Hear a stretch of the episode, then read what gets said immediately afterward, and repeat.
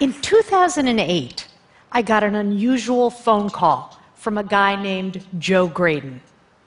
Joe said he was getting flooded with complaints from patients who'd recently been switched to generic drugs.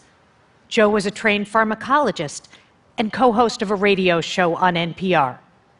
Patient after patient said their generics were causing unwelcome side effects or even relapses. Joe believed the patient's claims. But when he reported these complaints to the FDA, officials there argued it was probably psychosomatic. Patients are upset by pills that look different from their old ones. Joe didn't buy it. He wanted someone with investigative firepower to dig into this. And since I was an investigative journalist, he called me. And then he posed a question that I couldn't get out of my head. Katherine, what is wrong with the drugs? I spent the next 10 years trying to track down the answer. Our healthcare system relies on generics. My family does too. But a decade of interviews, meetings with whistleblowers, on the ground reporting across four continents, and thousands of confidential files from the FDA, from generic drug companies, and from the courts all pointed me in the same direction. A large number of generic drug manufacturers in certain overseas countries are passing off substandard drugs as legitimate generics for profit. They are deliberately flouting FDA regulations and standards. Basically, they are committing fraud. In the process, they are risking the health of patients around the world. They may even be costing patient lives. One leading company in India has already shut down because of this activity. I wanted to know was that company an outlier or the tip of the iceberg? What I uncovered is disquieting, and anyone who takes generic drugs has the right to be deeply concerned. If you're skeptical about any of this, that's fair. I saw generics as one of the world's great public health innovations a giant win for patients worldwide. 90% of our drugs today are generic. I knew generic HIV/AIDS medicine had saved many lives in Africa. Here at home, programs from Medicare to Medicaid and the Affordable Care Act depended on them. In an overpriced drug market, generics were the heroic underdog. But my biggest assumption was based on the FDA's reassurance that properly regulated generic drugs are not only safe and effective, but bioequivalent, interchangeable with the brand and with one another. Well, that's true. If companies follow the rules on paper. But inside far flung drug plants, I uncovered a different, unwritten set of rules. I started my investigation by focusing on the regulatory framework. Right away, one fact surprised me. The FDA does not vet manufacturer applications by testing the drugs. Instead, it reviews company data. As the FDA's generic drugs director actually told me, the approval system requires the ethical behavior of the applicant. Otherwise, the whole house of cards will fall down. Really? It's the honor system? Oh. After nine months of digging, I published my first article on generics. I wrote about patients who'd been switched to generic drugs and suffered medical setbacks. I quoted doctors who questioned whether generics really were bioequivalent to the brand. A month later, I got an anonymous email from someone calling himself $4 refill. $4 is what you'd pay to fill a generic prescription at Walmart. $4 refill worked inside the generic drug industry. He said, if I really wanted to uncover the problem, I'd better go look where the majority of our generic drugs are made in India and China. $4 refill was right. 80% of the plants making the active ingredient for all our drugs, brand or generic, are overseas, mostly in China and India.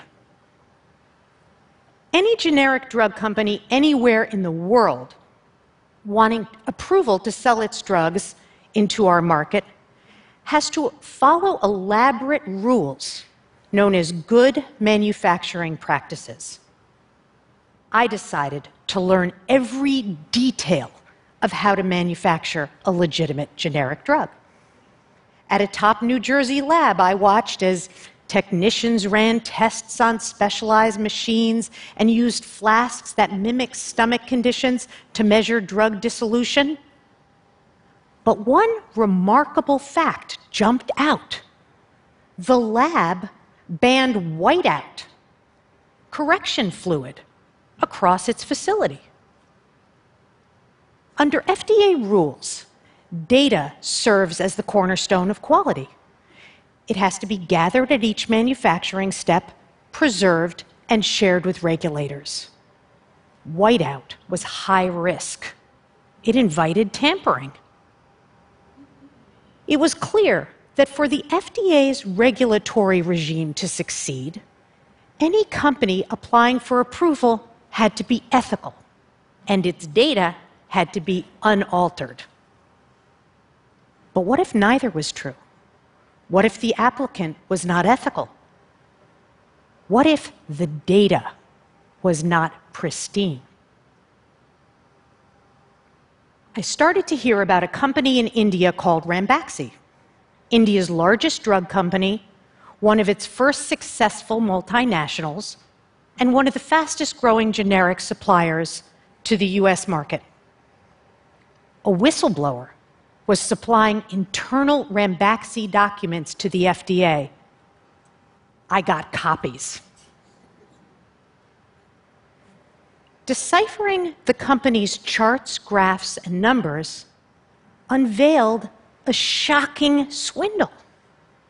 They substituted unapproved lower purity ingredients.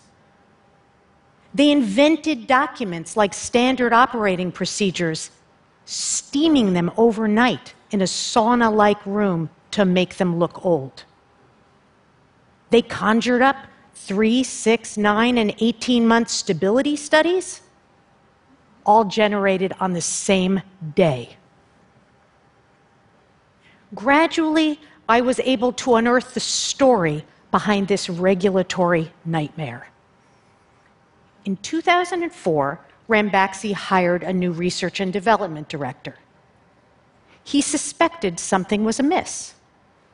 He ordered a young engineer named Dinesh Thakur to study the data in every drug application to find out if it was real or fake. Thakur eventually put together a devastating PowerPoint showing Ranbaxy had falsified data for over 200 products in more than 40 countries. The new R&D director showed this PowerPoint to a subcommittee of the board of directors. The subcommittee ordered the report and the laptop on which it was created destroyed. Then they forced Thakur out of the company. Thakur couldn't sleep, thinking about Ranbaxy's perilously bad drugs. So he risked his life to alert the FDA. After an eight year investigation, Ranbaxy pled guilty to seven felonies for faking data. An FDA consultant taught me that just like cheap clothing made in distant factories, or fast fashion as she called it, there were fast drugs too, made in pharmaceutical sweatshops overseas, with low quality ingredients and manufacturing shortcuts. In Mexico City, I sat in a bar with a whistleblower. He handed me documents revealing how the cost cutting generic drug plant where he worked had knowingly released drug batches that contained glass particles. In Accra, capital of Ghana, doctors explained how low cost Indian and Chinese medicine of all kinds barely seemed to work, even when they doubled and tripled the doses. In Mumbai, I met another whistleblower from a company that I had believed was ethical. He sat there and described the well oiled machinery of data manipulation his company used to get compromised drugs approved fast. With tears running down his cheeks, he said, What's going on in the industry is very, very, very dirty.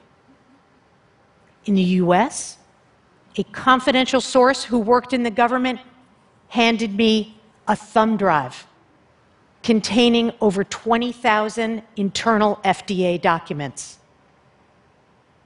The emails and memos revealed how the agency's public health mission, protecting consumers, often clashed with its political mission, showing Congress a steady stream of low cost drug approvals.